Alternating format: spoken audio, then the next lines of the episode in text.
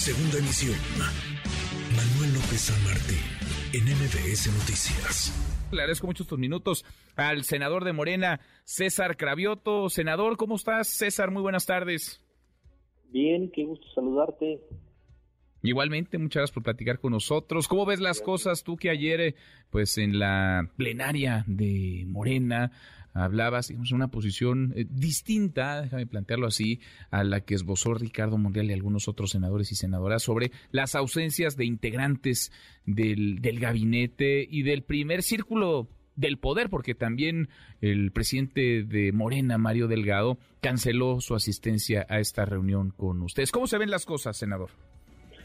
Sí, justamente ayer, después de, de ausencias tan importantes que tuvimos en nuestra plenaria, pues hubo dos posiciones, ¿no? De compañeros que dijeron que pues había sido un agravio para el grupo parlamentario y de compañeros que dijimos que eh, pues tendríamos que reflexionar si nosotros no estábamos contribuyendo pues a esa ausencia de eh, personas tan relevantes en este proceso de transformación del país y mi punto de vista era que habíamos contribuido a ello porque llevamos algunas semanas donde temas relevantes de la agenda del gobierno federal del presidente de la República, pues desde eh, nuestro propio grupo parlamentario, pues eh, se habían dado mensajes políticos, pues no los mejores.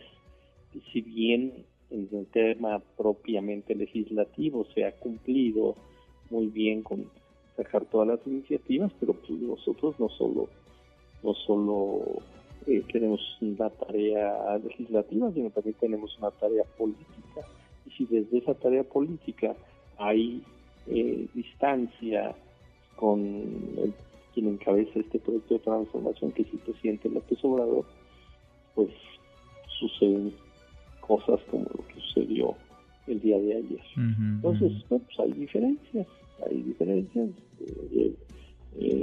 Que se discuten, que se platican, que se hablan, y que se debaten y bueno, pues en esta democracia y sobre todo en una fuerza tan viva como Morena, pues no hay pensamiento único y qué mm. bueno que se den así. Hay quienes presagiaban ruptura, tú ves, tú ves ruptura, ¿cómo ves las cosas? Porque de pronto habrá quienes a la distancia se asusten, digan, bueno, es que estos ya se están dando hasta con la cubeta, van a, van a romper, van a tronar acá las, las cosas, se da una votación hoy y todo sucede, digamos, en, calma o en cierta calma, es decir, después de la votación, quien gana, por supuesto, está feliz, va y abraza a quien resulta eh, derrotado y el derrotado va y lo abraza y le desea lo mejor. ¿Cómo están las cosas, el ánimo dentro del grupo parlamentario, senador?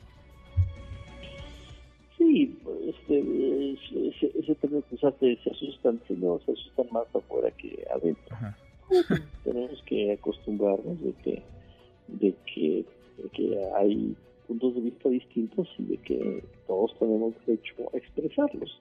Y eh, en el tema de la, de la forma en que se decidió lo de la mesa directiva, tanto quien quien va a ser la propuesta de Morena y quien va a encabezar el Senado, que es el senador Armenta, como la propuesta que de Morena que va a estar en la vicepresidencia, que es la senadora Ana Lidia Rivera, pues eh, fue por votación y bueno, pues, la votación eh, se, se dio una, opinión de los compañeros senadores y senadoras y pues eso ayuda, ayuda a que sigamos avanzando, a que siga, que siga adelante.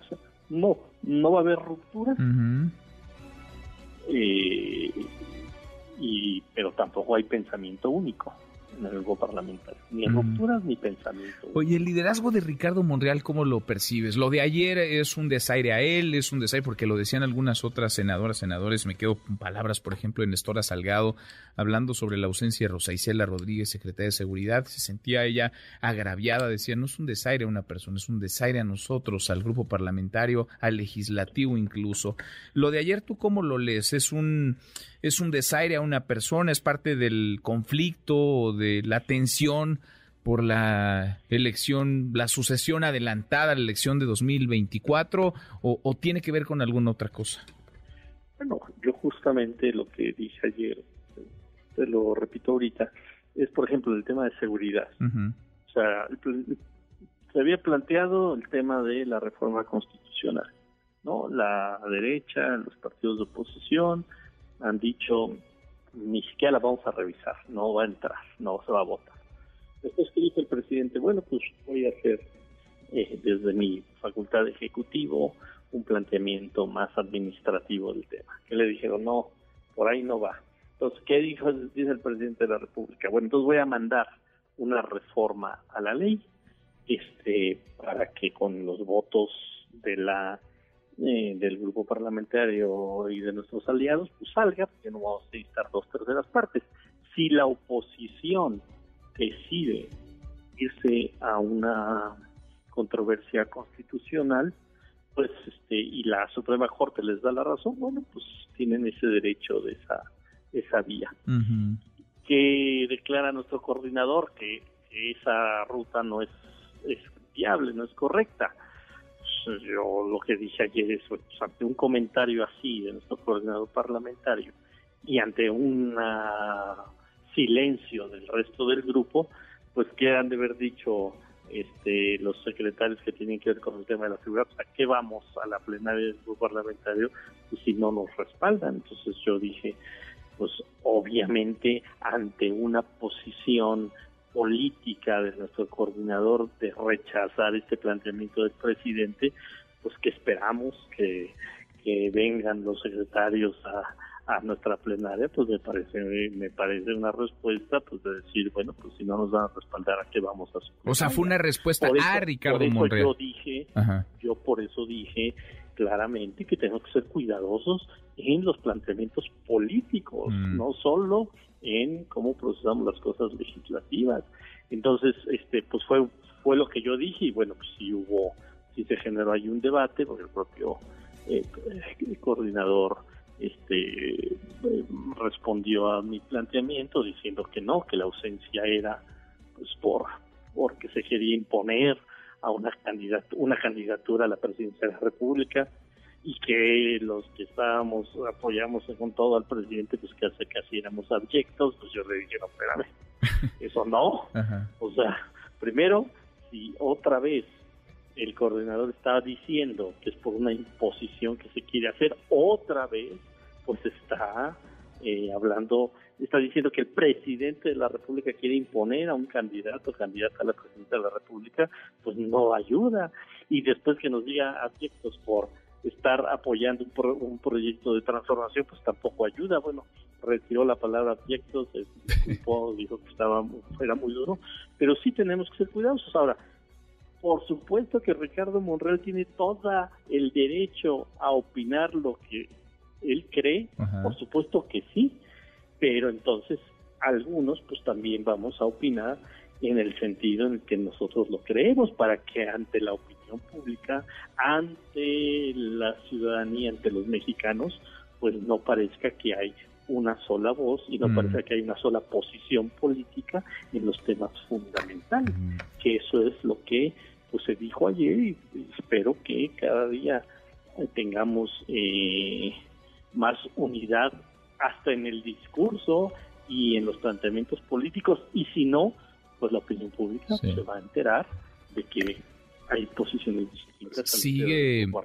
sigue Ricardo Monreal, senador, gozando del apoyo y de la legitimidad de todo el grupo parlamentario de Morena. Estoy platicando con el senador César Cravioto. ¿Sigue siendo así?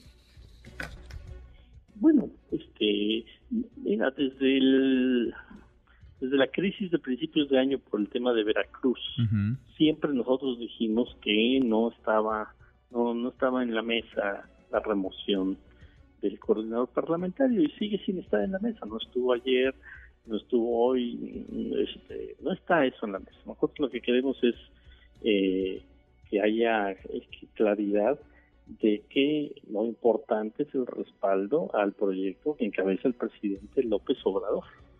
Y habremos algunos que vamos a seguir insistiendo en ese tema cuando veamos que nuestro coordinador o algún otro eh, compañero pues se va por, por otro por otro lado. Yo sí creo que tenemos que ser muy consistentes en ese tema y este y que no haya dudas, sobre todo a la sociedad, que no le quede dudas de que hay senadores que estamos respaldando sin regatearle nada al presidente.